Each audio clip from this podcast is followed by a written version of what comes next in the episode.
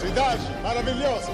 You are fake news. Desconfie, ninguém é bom demais. We're gonna build the wall. We have no choice. I experimented with marijuana a time or two, and I didn't like it, and didn't A senhora não nomeou meu amiguinho, a senhora demitiu meu amiguinho, a senhora chamou a Beyoncé para jantar que, e que me você chamou faz? também. Bota pimenta do reino. Aquela assim. Who's gonna pay for the wall? Brasil acima de tudo. CariCast, o podcast do Centro Acadêmico de Relações Internacionais da EPEM, Unifesp. Muito obrigado.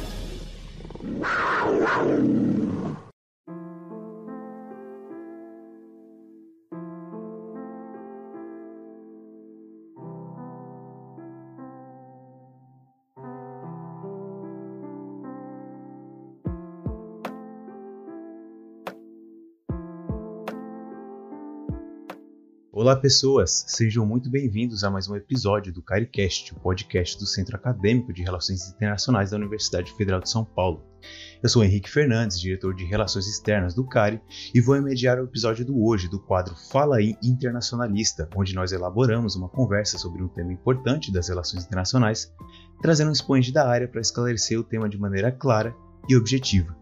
E hoje vamos falar sobre a crise entre a Rússia e a Ucrânia, que recentemente acabou desembocando em uma guerra aberta entre os dois países, evento geopolítico descrito por alguns especialistas como o mais importante do século XXI. Bom, e para essa missão nós trouxemos aqui hoje o doutorando Vicente Ferraro, que é bacharel em Relações Internacionais pela Pontifícia Universidade Católica de São Paulo, mestre em Ciências Políticas pela Higher School of Economics de Moscou e doutorando em Ciência Política pela Universidade de São Paulo. Tem como áreas de pesquisa a política da Rússia e do espaço pós-soviético e a integração em fronteiras, cidades gêmeas e política étnica. Atualmente, também é membro do Laboratório de Estudos da Ásia da Universidade de São Paulo. Bom, Vicente, é uma honra recebê-lo aqui hoje. Seja muito bem-vindo e obrigado por aceitar o convite. Olá, Henrique, muito obrigado pelo convite. Será uma honra conversar com você.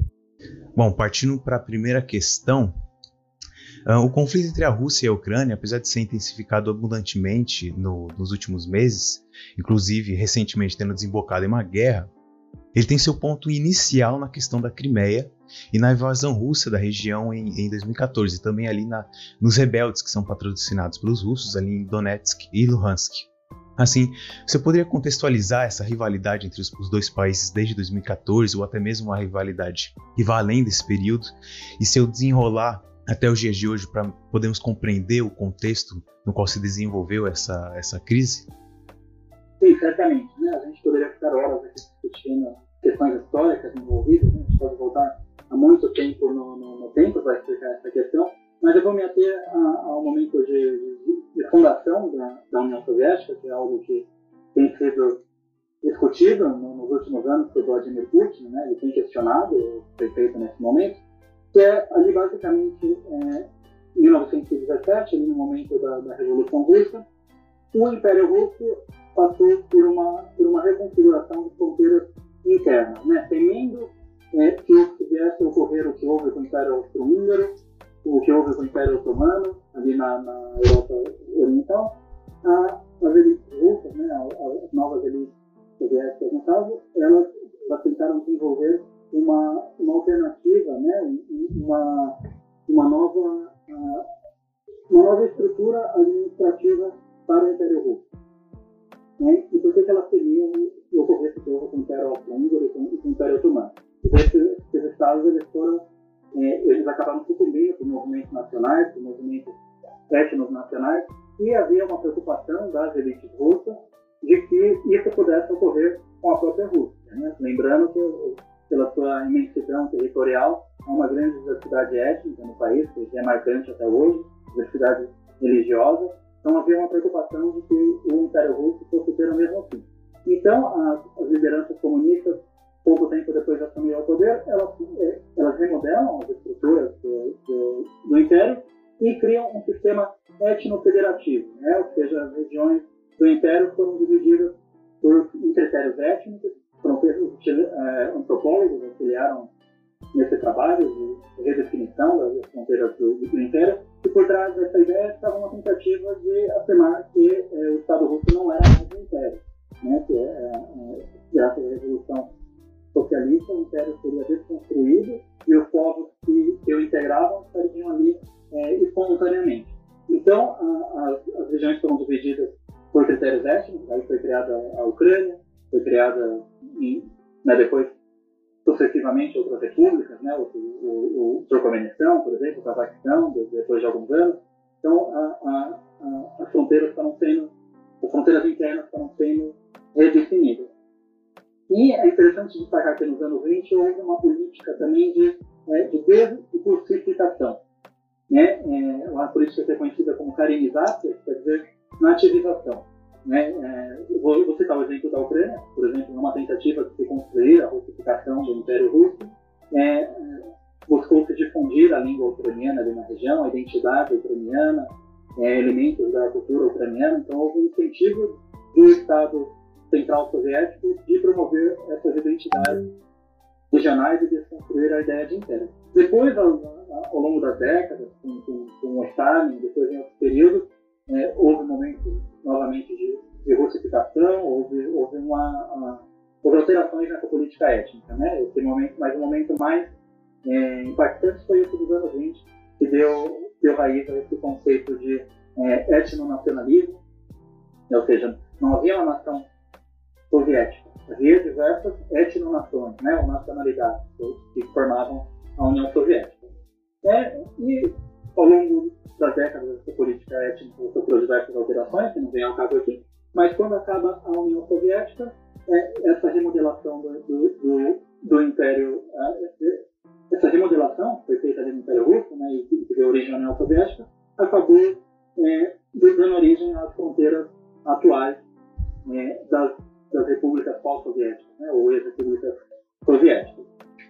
É, a, a Ucrânia é um caso muito interessante, porque ao longo de sua história, as diferentes partes do seu, território pertenceram a distintos, a distintos estados e impérios. Né? A parte leste, por exemplo, por mais tempo pertenceu ao, ao Império Russo, então há uma identidade, uma ligação muito forte com a Rússia, a língua russa é mais difundida que a própria língua ucraniana.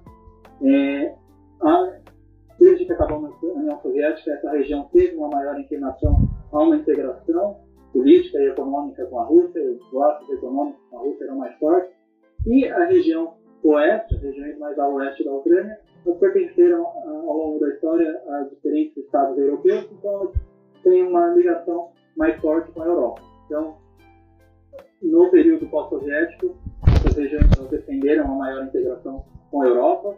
É, ao contrário do leste, se fala mais russo, no oeste fala mais ucraniano, ucraniano predominante. É, há uma visão mais negativa em relação à Rússia, né, uma visão da Rússia como ameaça né, nesse período pós-soviético. Também as questões, as discussões de, de, de, de fatos históricos, né, uma visão negativa do passado soviético no Oeste, uma visão negativa em relação à Rússia. Então, a sociedade ucraniana ela foi muito polarizada entre esses dois lados e teve essa macro divisão. Há outras subdivisões, mas grosso modo a gente pode resumir entre essas duas macro divisões. E essa macro divisão na sociedade acabou gerando, é, acabou tendo impacto no sistema eleitoral. Então, ora elegeram-se é, ora elegeram presidentes mais pró-Ocidente e ora é, presidentes mais pró-Rússia, de acordo com os anseios do leste. Né? Então, é, essa polarização teve um impacto eleitoral. O ápice desse o ápice dessa polarização foi em 2014. Havia um presidente pró-russo, o Viktor Yanukovych, e após ele se recusar a assinar um tratado, um tratado comercial que abriria as portas para a Ucrânia futuramente entrar na União Europeia, iniciou-se uma revolta por, por parte, principalmente por parte da população do Oeste. Essa revolta acabou adquirindo contornos mais violentos. Algumas lideranças nacionalistas participaram dessa revolta, né, e, e, isso acabou gerando uma insegurança na região leste. Né, a região leste é, começou a ver esse movimento como uma ameaça. E o presidente foi derrubado, né, o presidente Viktor Yanukovych teve que fugir, esse movimento tomou grandes proporções.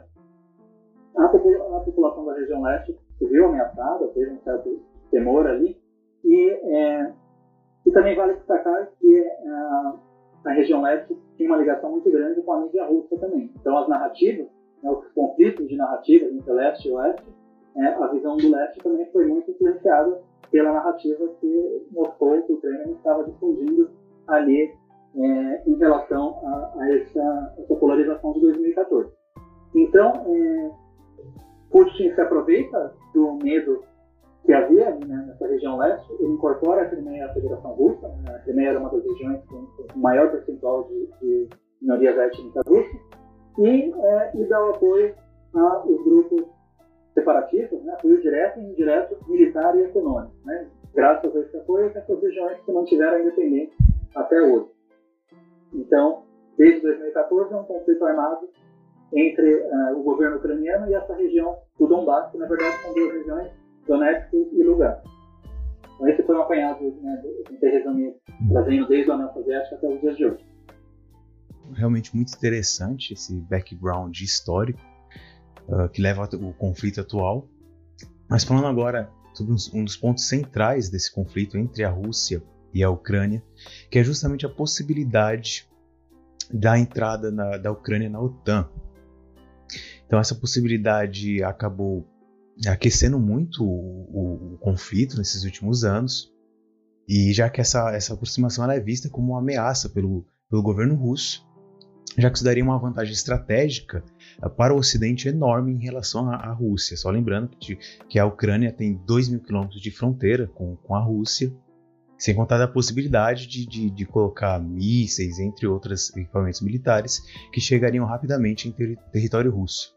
Desse modo, qual a importância da Ucrânia para a Rússia e quais questões econômicas e geopolíticas que preocupam tanto a cúpula do Vladimir Putin a ponto da Rússia poder poder não, né? Já já invadiu, da Rússia ter invadido a Ucrânia por conta dessa motivação da possível entrada dela na OTAN.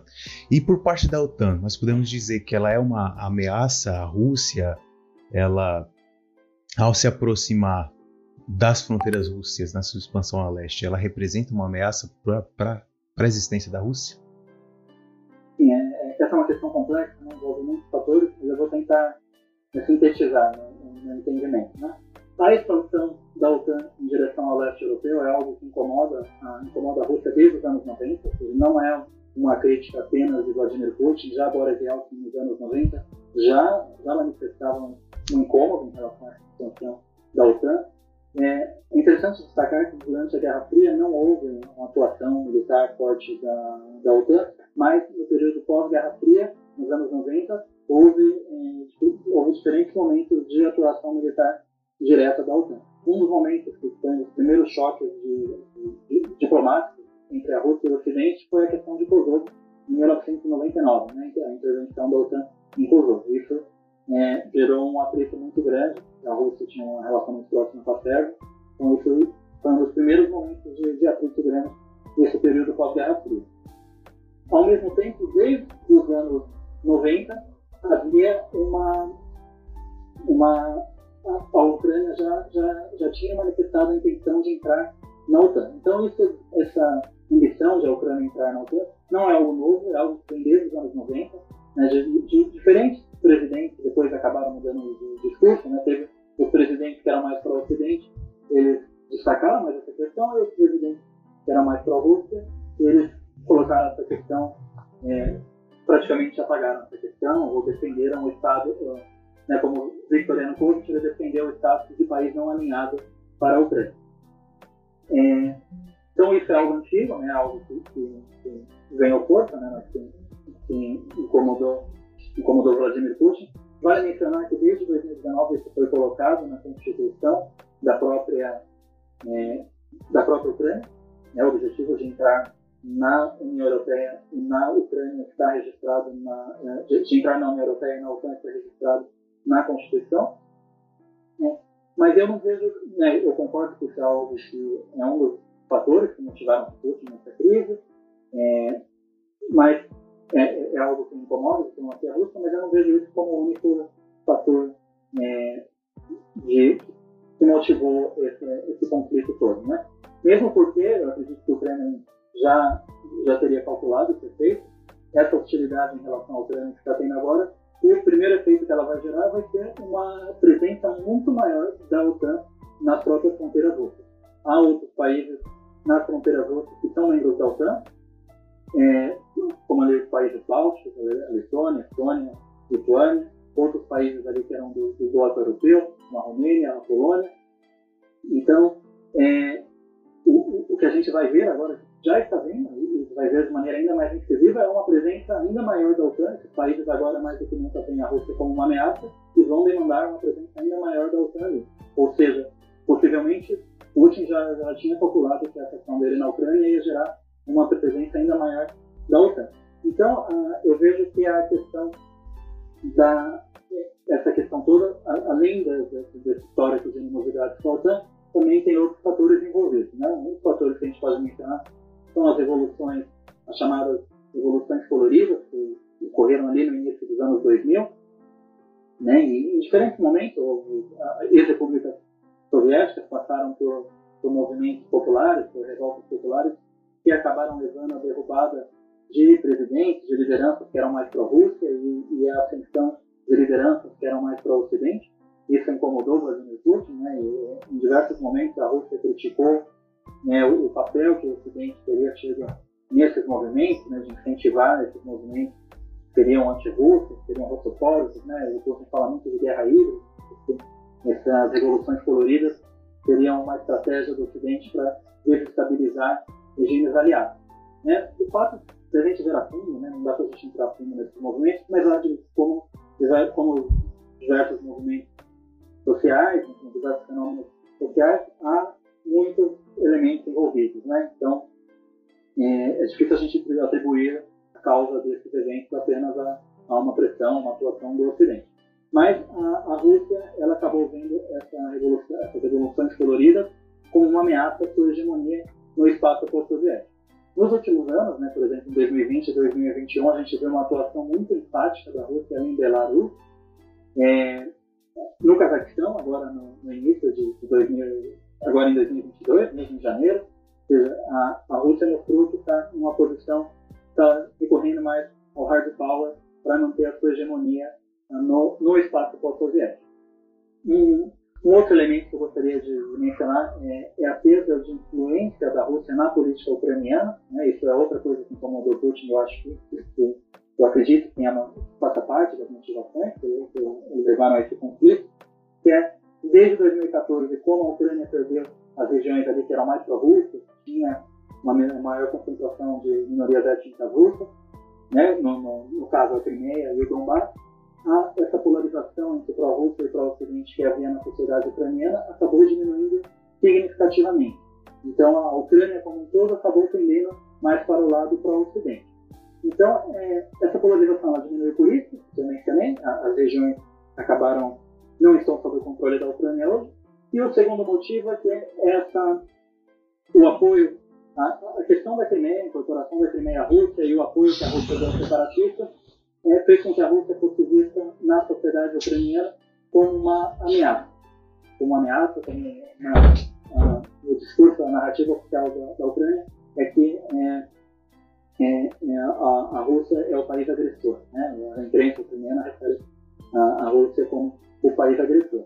Então, Putin perdeu influência na política ucraniana, né? os, políticos, partidos, políticos, lideranças, canais de televisão que eram pró-Rússia acabaram né, escanteados, estigmatizados, foram vistos como traidores. Alguns canais foram fechados, alguns partidos foram fechados. O Partido Comunista, por exemplo, foi fechado não porque foi banido, né? não por questões ideológicas em relação ao socialismo, mas por ser um partido que tinha um apoio, que apoiava muito a Rússia. Né? Então teve essa polarização muito grande ali na sociedade ucraniana.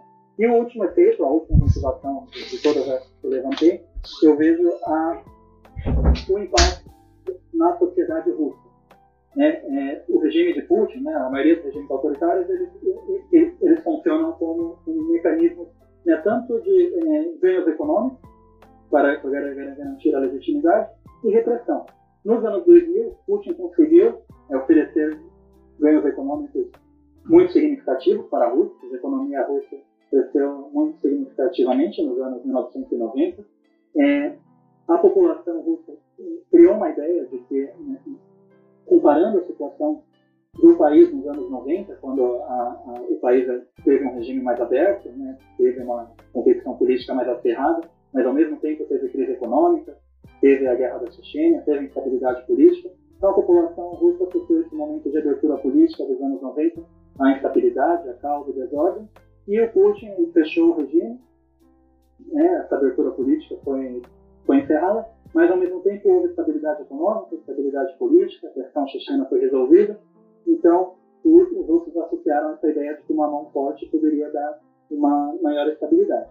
A questão é que a partir dos anos 2010 a economia russa já não teve o mesmo desempenho que nos anos 2000.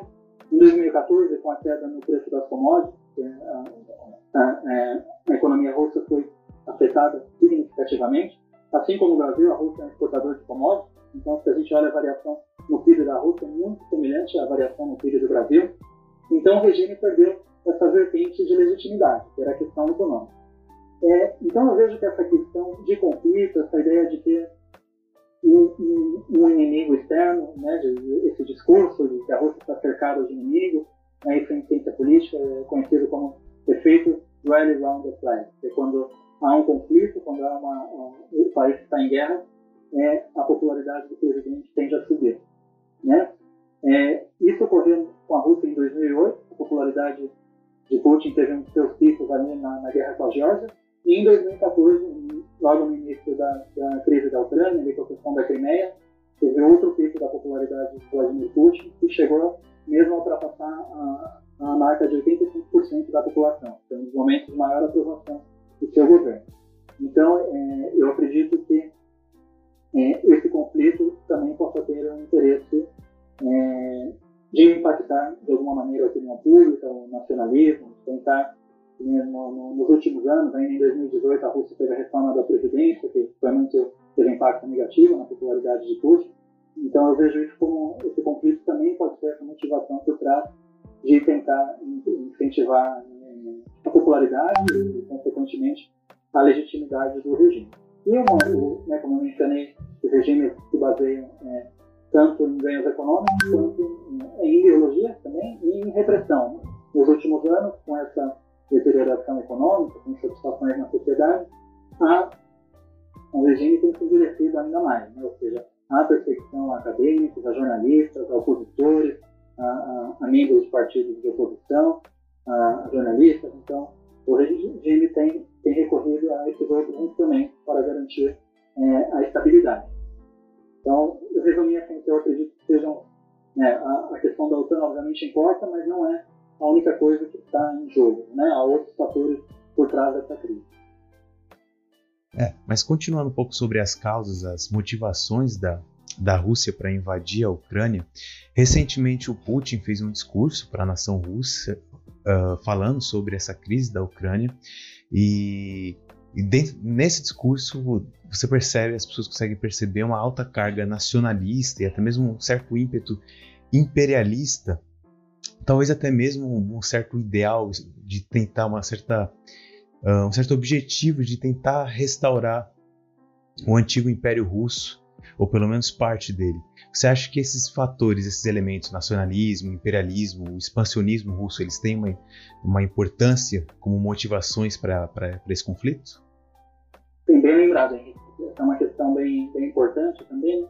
É, é algo é, é uma das motivações, né, sem dúvida. A, a, a, nostalgia em relação à União Soviética na sociedade russa é, é, muito forte, né, algo muito característico. Uma nostalgia não tanto pelo sistema econômico, né, mas, mas em parte pela ideia de grande potência da Rússia, né, pela, pela, pelo papel que a Rússia tinha antes. Né. Então, obviamente, Putin explora essa questão é, que está relacionada ao nacionalismo, essa questão do papel de grande potência, de, de restaurar a, a, União Soviética. Né? Esse, e, é, e, é, e é algo que está muito, é muito marcante. É, a partir do ano passado, isso já estava claro, em 2021 ele fez é, um artigo sobre a questão ucraniana em, diversos momentos ele, ele questiona a, a, aquela política étnica soviética que eu, mencionei para vocês no começo, a idade da karenização, da, da nativação na ativização dos anos 20. Então ele questiona, ele fala que foram, essas foram políticas erráticas das lideranças comunistas, foi um erro ter, ter feito essa divisão do Império Russo na, na, na época, e esse, e esse erro teria levado a Rússia a perder territórios, né? Ou seja, ele, a partir do momento que ele faz esse discurso, ele está contestando todas as fronteiras que foram estabelecidas é, ao longo do período soviético e que deram origem aos países, às cinco repúblicas após o fim da União Soviética. Então é algo que certamente gera apreensão em países vizinhos. Né? Eu acredito que mesmo países aliados vão, é, com essa ação da Ucrânia, vão, é, vão se sentir numa situação é, um tanto instável, vão, vão ver a Rússia com mais apreensão, né? ou seja, isso pode ter um impacto em projetos de integração da Rússia, mesmo em países, com, com países ali mais aliados. É, ali, nos países, é, em outras repúblicas soviéticas ali do leste europeu, como por exemplo a, Letônia e a Estônia, há minorias russas significativas. Então, obviamente, essas regiões elas têm uma apreensão, têm um medo de, de que possa ter uma tentativa do Vladimir Putin de, de tentar incorporar é, essas regiões. Né? Tem uma, uma filosofia, uma, uma ideia, né? esse fator que você menciona seria o fator ideacional, ideológico, que é muito forte no, no discurso de Putin. Né? Então, ele questiona é, as fronteiras e, e, mesmo a existência da Ucrânia como Estado é, independente. Né? Ou seja, a Ucrânia, em alguns momentos o discurso dele parece sugerir que a Ucrânia é uma construção artificial, um erro. É, é, apesar de em outros momentos ele reconhece que, que existe a nação ucraniana, tudo, mas ele questiona principalmente as fronteiras atuais que foram estabelecidas no período soviético. Obviamente, essas regiões que eu mencionei ali da República Báltica, elas são membros da OTAN hoje, então seria impensável né, imaginar a Rússia fazer um ataque a um, a um, membro da OTAN, porque isso, né, a OTAN tem a regra que um país é atacado, todos os outros devem reagir. Então, isso geraria uma, uma nova guerra mundial. Seria um, um envolvimento, haveria um, um conflito direto entre potências, entre potências nucleares, né, envolvimento seria um conflito diretamente entre Rússia e Estados Unidos, envolveria Alemanha, a França e toda a Europa. Então, é, eu não acredito que haja chance de o conflito é, tomar essas proporções. Mas, certamente, é, é, é esse fator ideacional que você levantou, né, a questão do, do, nacionalismo, essa nostalgia em relação à União Soviética, a contestação às fronteiras. É, e, é curioso que tem uma contradição aí, né? Porque, ao mesmo tempo que há uma nostalgia em relação à União Soviética, há uma contestação de uma política administrativa e étnica que foi implementada pelas lideranças comunistas. Né? Então, há esses elementos ideológicos e contraditórios no discurso de Vladimir Putin. E uma questão que eu acredito que seja do interesse de vocês também é o conflito de narrativa que há em torno de toda essa crise. Né? Então, a narrativa oficial russa é que o, o, o conflito na Ucrânia foi promovido em 2014, né, ou seja, é uma guerra étnica, é um problema interno da, da, da, da Ucrânia, que, que teve início após um golpe de Estado em 2014, liderado por nazistas. Né? Ou seja, a todo momento, o discurso russo é, afirma que é, as elites ucranianas hoje são nazistas, que querem massacrar as etnias russas. A narrativa ucraniana já afirma que não se trata de um conflito interno, isso não é uma guerra étnica, né? mas sim uma invasão russa. Ou seja, eles trazem elementos de que é, é, a questão separatista ali no leste, na região do Donbass, teve um envolvimento não apenas indireto, mas direto do exército russo, que ajudou os separatistas, algumas lideranças separatistas vieram da, da própria Rússia, nem eram da, da, da região.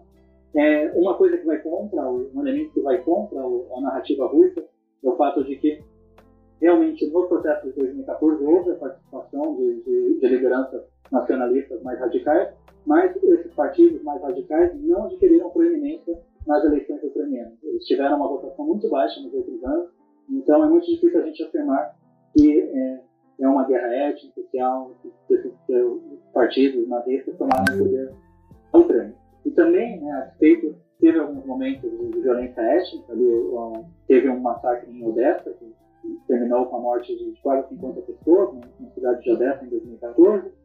É, há ainda um, um, um debate né, sobre questões identitárias, sobre a questão da língua russa e da língua ucraniana, que já em um debate acalorado, mas o fato é que as etnias, as minorias étnicas russas dentro da Ucrânia não sofrem, não são vítimas de violência étnica por parte do Estado. Né? Então, essa narrativa, é, essa narrativa russa tem os seus limites, tem a sua falha, né, acaba servindo um pouco como instrumento, é, instrumento de poder, de propaganda de Moscou. Falando agora um pouco sobre a Ucrânia, apesar dela ser o principal alvo desse conflito, a situação interna e as medidas feitas pelo governo do atual presidente da Ucrânia, o Volodymyr Zelensky, raramente são destaques nas grandes matérias sobre a situação atual. Desse modo, como se encontra o cenário interno na Ucrânia e de que forma essa, a invasão russa pode prejudicar o país? Como eu tinha mencionado recentemente, né, o, o, a, aquela visão que até 2013 havia uma visão positiva em, relação à Rússia, né, dentro da Ucrânia, né, cerca de 50% da população apoiava uma integração com a Ucrânia, em 2018 isso cai para cerca de 20%, né, ou seja, essa, esse apoio que a Rússia deu aos separatistas, a questão da Crimeia, acabou derrubando as visões positivas em relação à Rússia. E, ao mesmo tempo, a, a, até 2013 havia uma percepção negativa de uma futura entrada da Ucrânia na OTAN, né, na, sociedade ucraniana, havia uma percepção negativa, cerca de 55% da população era contra a, a, entrada do país na OTAN, e com essa percepção de ameaça por parte da Rússia, é, acaba é, esse percentual de, de, rejeição à OTAN acaba saindo para cerca de 30%. Né? Ou seja, é, é, o fato de a Ucrânia ter perdido regiões separatistas, ter perdido a Crimeia, ou seja, justamente as regiões mais pró-Rússia, acabou levando a um maior consenso, a, um maior, é, a, a, uma maior inclinação da sociedade ucraniana para o Ocidente. É, agora, Volodymyr Zelensky, ele, a, a, popularidade dele vem passando por um processo de, de queda nos últimos anos. Né? Ele, ele sofre uma pressão muito grande, né? porque por mais mesmo que eles tivessem intenção de fazer alguma concessão, a, a Rússia isso seria visto de maneira muito negativa por alguns, é, por alguns setores da sociedade, tem alguns setores mais radicais, né, principalmente os setores que participaram das mobilizações de 2014. Então ele teme que, se fosse feita uma concessão à Rússia, como ele declarar que o, país não vai entrar na, na, na OTAN, vai abrir, abrir mão da intenção de entrar na OTAN, né, isso poderia levar, gerar um incentivo é, para mobilizações populares contra ele. Então, na política ucraniana, é isso. O Zelensky ele sofre pressão também de grupos que não têm interesse é, em concessões à Rússia. É, um outro elemento interessante são os acordos de Minsk, né, que são acordos que, preveriam, que previam a, a reincorporação das regiões separatistas à Ucrânia a Rússia esteve por trás da formulação desses acordos, né, participou das discussões, e a Ucrânia, apesar de externamente anunciar que tinha intenções de implementar esses acordos, internamente, ela, ao todo tempo, as lideranças negam esses acordos, porque acreditam a uma concepção na sociedade ucraniana de incorporar essas regiões com, nas condições russas daria um poder de veto muito grande para essas regiões na política nacional ucraniana. Essas regiões, por exemplo, eventualmente poderiam vetar uma entrada na OTAN, na União Europeia. Então, há uma, há uma percepção na sociedade de que os acordos de Minsk é, poderiam é, alavancar a influência de Putin na, na, na política ucraniana. Ou seja, Putin utilizaria as regiões separatistas como fantoche dentro da, da política ucraniana. E, é, e como eu cheguei a mencionar, desde de 2014, é, as, lideranças eram mais para a Rússia, canais de televisão, jornais, foram escanteados né, estigmatizados como traidores ou mesmo, ou mesmo banidos. Né? O Partido Comunista chegou a ser proibido, né? não tanto pela questão da, da, ideologia, mas pelo vínculo que o partido tinha em defender as posições, as posições russas, as posições do Kremlin. Né? É, alguns canais de televisão também veiculavam uma, uma narrativa mais próxima à versão russa, também foram fechados, canais de televisão. Então, levanta essa discussão, né? apenas que né, foram, foram restrições para, para garantir a segurança do Estado ucraniano, para, para cercear é, traidores. E tem uma das lideranças né, de, que, era, era muito próxima a Putin, que encontra surpresa hoje. Então, né, esse conceito chamado de democracia defensiva, né, a ideia de que alguns direitos devem ser devem ser limitados para, uh, para que haja uma segurança ao Estado da própria de, de, de democracia. Né? Então, essa questão toda levanta essa discussão também, até onde vai o limite do que seria essa democracia defensiva. Né? Isso pode fazer mesmo um paralelo com a questão das fake news no Brasil também. Né? Quais são os limites de, de proibir, é, de, de, se deve é, perseguir fake news, né, de, de desinformação? Qual é a fronteira que é permitida para garantir a sobrevivência da própria democracia, a estabilidade política? Né? Ou seja, são, são situações bem parecidas, né, no meu entendimento, no qual é essa fronteira. Né? Bom, falando agora um pouco sobre o papel do Ocidente nesse conflito, é, recentemente muitos países ocidentais, como Estados Unidos, Alemanha, Japão, França, entre outros, já anunciaram sanções e retaliações ao governo russo e provavelmente mais sanções serão anunciadas nos próximos dias. É, qual é o papel do, do, do Ocidente nesse conflito? Como eles vão reagir e, e, como eles vão se envolver, se é que existe alguma possibilidade de, de envolvimento dos países ocidentais nesse conflito? Henrique, eu acredito que um movimento, é, um envolvimento militar direto é praticamente impossível, mesmo porque um, um, um envolvimento militar acarretaria uma guerra direta entre, entre potências ocidentais e a Rússia, seria uma guerra mundial. Então há um reconhecimento tácito de que aquela área é influência geopolítica da Rússia então, é, a ajuda do Ocidente vai se restringir às sanções econômicas, à ajuda humanitária e ao envio de armamento, né, que é algo que o Ocidente vem fazendo nos últimos anos. Inclusive, essa é um dos outros pontos que incomodou, incomodou o Vladimir Putin. Né? Eu acredito que Putin estava ciente de que a chance da Ucrânia entrar na OTAN é algo remoto, é algo que ela quer desde os anos, os anos 90, mas que, obviamente, não há um consenso entre os 30 membros da OTAN de que, é, que seria positivo ter a, a, Ucrânia dentro da aliança, mesmo porque é, a, isso poderia trazer insegurança a outros países, a outros países que não estão envolvidos né, né nessa crise.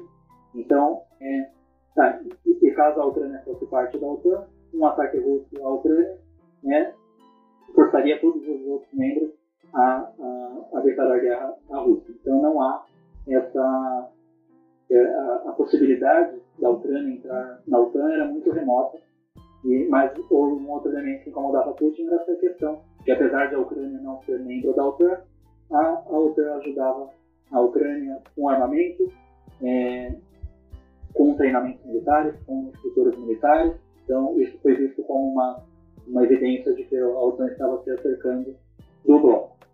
Assim, as sanções da, da, do Ocidente, as sanções foram anunciadas até o momento, né, obviamente teve algumas sanções, é, algumas sanções fortes, mas é, o principal elemento que seria mais vulnerável na, na, na Rússia não foi tocado, que é a questão da exportação de gás e petróleo. É, as sanções que atingissem a exportação de gás e petróleo, sim, poderiam ter um custo altíssimo para a Rússia. Mas é, seria um custo muito altíssimo também para a Europa. Poderia acarretar numa crise energética. É, é vale destacar que cerca de um terço do gás natural consumido na União Europeia vem da Rússia. Cerca de 10% do petróleo exportado no mundo é exportado pela Rússia.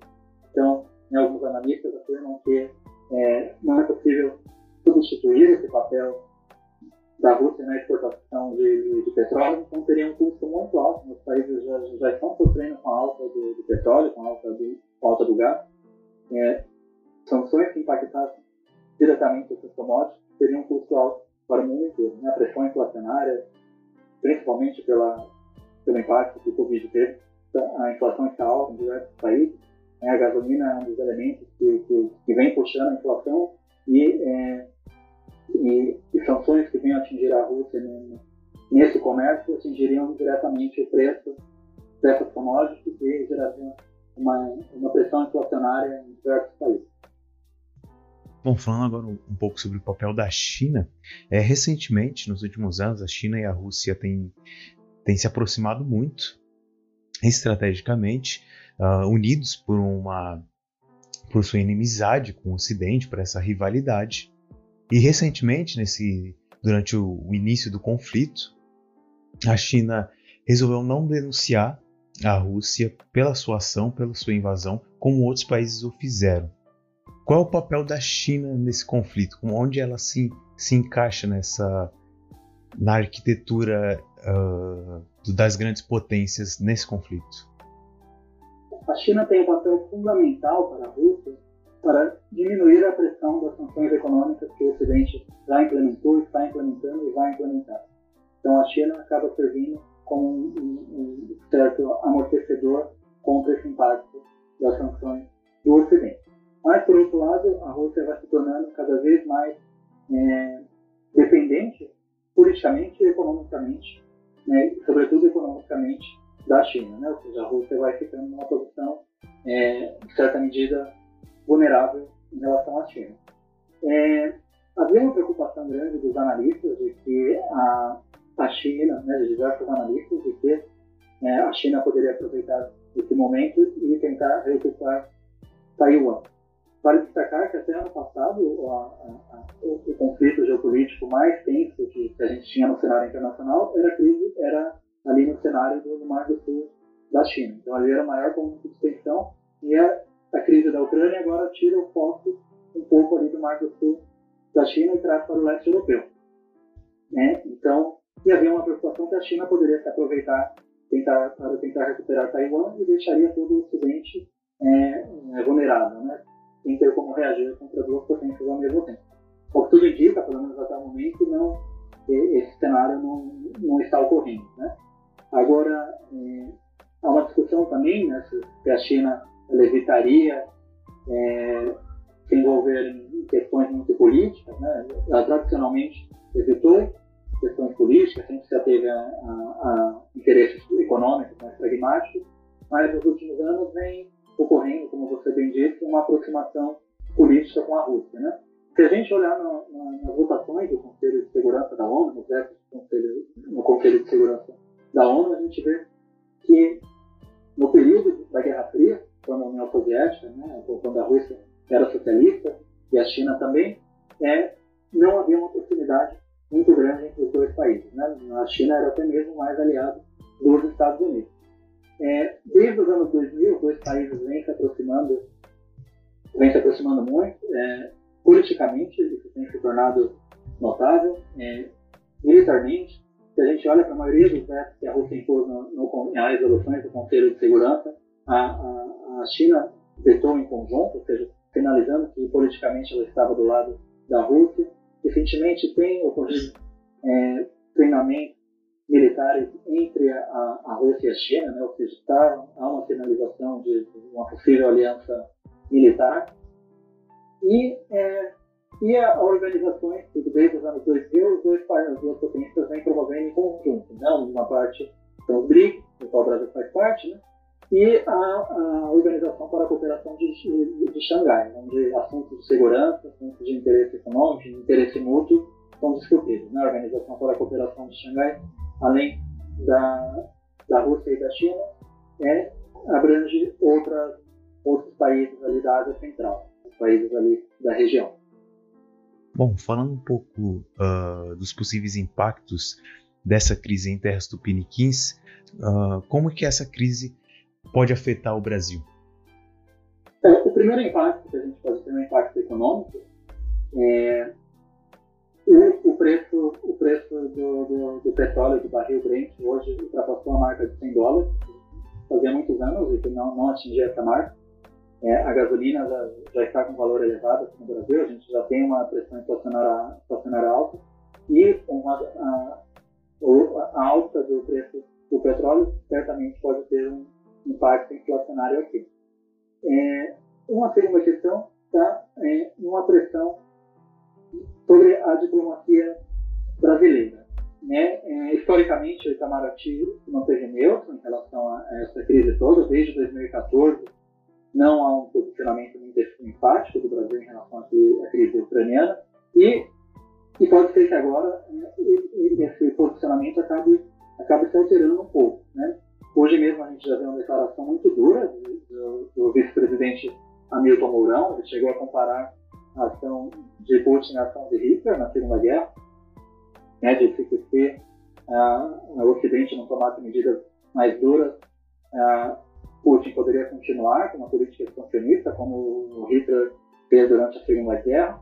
O Itamaraty também não chegou a condenar a, a, a invasão russa, mas, é, mas pediu o, o fim das, das hostilidades. Ou seja, a, o Brasil por muito tempo silenciou, mas agora dá indícios de, de um certo posicionamento. A questão é o quanto o Ocidente vai pressionar o Brasil para que, que é, adote uma posição mais enfática e, é, e o quanto também vai pressionar o Brasil para que é, adote as sanções contra a Rússia, sanções econômicas que, que foram anunciadas recentemente. Né? Qual vai ser o, o poder o, o, convencimento do Ocidente de estender esse pacote de sanções de maneira que outros países que não fazem parte desse núcleo chamado Ocidente é, venham aderir. E um impacto indireto que, que, que pode ter também, é, mesmo que o Brasil não venha adotar nenhuma sanção, há efeitos colaterais das sanções. Né? O Brasil exporta, é, exporta açúcar, açúcar, café, soja, carne para a Rússia, importa principalmente fertilizantes, é, insumos para fertilizantes, produtos químicos, derivados de petróleo, petróleo, ou seja, há uma relação comercial crescente nos últimos anos, e, é, e as sanções podem ter um efeito colateral, como ocorre com, Cuba e com Irã, né? ou seja, empresas, né, mesmo que nosso agronegócio, que vierem, né, pode ser que sejam adotadas sanções nesse sentido, né, de maneira que empresas brasileiras que vierem a ter relações comerciais com a Rússia, com empresas russas, ou é, é, que venham a ter alguma proximidade comercial, sejam, por exemplo, proibidas de comercializar com países europeus, é, de comercializar com empresas norte-americanas. Então, pode haver esse reflexo, é, efeito colateral. Então, isso poderia impactar, sim, as relações comerciais entre o Brasil e a Rússia. Bom, para finalizar, dado o início da guerra entre Rússia e Ucrânia, quais são os possíveis des desdobramentos desse conflito? Isso é uma grande incógnita agora, né? mas eu acho que uma das, uma das possibilidades seria a Rússia tentar destituir o governo ucraniano e colocar um aliado. Né? Que há uma liderança que era pró-Rússia, que era influente, principalmente no, no leste, enquanto se presa. Então, pode ser, é, é possível que a, a Rússia tente emplacar algum aliado no governo da Ucrânia. Obviamente, isso teria uma reação, né, principalmente no, no Oeste, que tem uma visão mais negativa em relação à Rússia, não seria uma, uma decisão facilmente acatada no país e poderia até ter uma reação popular, uma reação violenta. Essa guerra poderia tomar contornos bem profundos. Eu não, é difícil julgar se é, iriam incorrer, se Putin vai incorrer nesse cenário. E é, um outro cenário também seria pressionar o presidente, o presidente Zelensky a fazer uma declaração de que o país não vai entrar na OTAN e a Rússia se retiraria, como fez com a Geórgia em 2008. É uma guerra muito rápida e a Rússia, a Rússia recuou em poucos dias e a Geórgia não é, se intrometeu mais na, na questão da Ossétia do Sul e da Abkhazia. E ainda outro cenário também seria uma expansão das regiões separatistas ali de maneira a incorporar as regiões de maneira completa. Né? É, vale destacar que os separatistas eles não controlam, eles não controlam Donetsk e Lugansk integralmente, eles controlam uma parte dessas regiões. Então pode ser que os separatistas vão tentar se expandir, né, é, incorporar uh, o território dessas regiões que não está sob o controle deles. É, pode ser que essas regiões venham a ser uh, incorporadas ao território da Federação Russa, como houve com a Crimeia, né, através de um referendo ou alguma, algo semelhante, um procedimento interno da Rússia. Pode ser que essas regiões separatistas também tenham que se expandir para outras regiões que têm né, ainda algum teor pró-russo, alguma também tem minorias russas significativas, né? ainda não está claro se uma presença dos separatistas, se uma presença direta ali da Rússia teria alguma legitimidade social. Mas é, isso tudo são apenas previsões, né? O cenário é muito incerto agora. Ainda não está claro quais são as reais intenções de Putin com essa campanha. Perfeito. É, o senhor teria alguma sugestão bibliográfica e de conteúdo para o sugerir aos nossos ouvintes que desejam se aprofundar no tema? Sim, eu acho que é um livro muito interessante para entender essa, essa questão toda é o livro do professor Angelo, Angelo Segrillo, que se chama O Declínio da União Soviética, é o declínio da URSS, um estudo das causas. É um livro de, publicado nos anos, em 2000. É, é, ele faz uma ampla reflexão dos fatores que levaram ao fim da, da, da União Soviética e né, eu sugeriria um capítulo específico, que é o capítulo sobre a questão das nacionalidades na União Soviética. Né? O, o, é como essa questão étnica, entender é, a questão étnica na União Soviética, aquela construção que eu mencionei para vocês dos, dos, anos 20, né? É, esse momento todo, toda essa política étnica teve um impacto muito significante no espaço pós-soviético, não apenas na Rússia, mas em todas as outras repúblicas soviéticas. Então, esse livro do professor Angelo Segril é fundamental. E eu também gostaria de fazer um merchan. Tem um artigo meu que eu publiquei em 2017, na, na, eu apresentei numa, na, numa conferência da, da ABRE, que chama O Etnofederalismo e a Formação das Repúblicas Soviéticas. Reflexões sobre a questão nacional e o impacto das políticas étnicas adotadas após a Revolução Russa. Então, nesse artigo, eu resumo bem essa situação. Eu trago elementos históricos desde o Império Russo, elementos históricos ali da, da formação da União Soviética as consequências políticas e, e étnicas e identitárias esse processo todo, toda essa estrutura étnico-federativa acabou acarretando, inclusive no período pós-soviético. Realmente muito interessantes essas sugestões, eu com certeza vou dar uma olhada. E agora chegamos ao fim do nosso podcast, realmente muito esclarecedora a sua, a sua apresentação. Acho que é um tema essencial é, provavelmente estamos diante de um dos eventos geopolíticos mais importantes do século, então acho muito importante esse esclarecimento para os nossos ouvintes. Muito obrigado, Vicente, por ter vindo aqui. Prazer estar com você. Então é isso, pessoal. Até o próximo episódio do CariCast.